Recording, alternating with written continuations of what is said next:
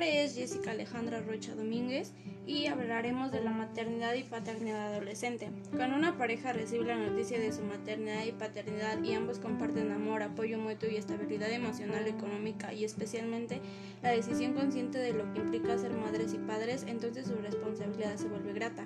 Pero si aún no cuentan con la suficiente madurez física y emocional ni tampoco con la solvencia económica necesaria para encarar esta situación, será difícil asumir este papel de manera responsable.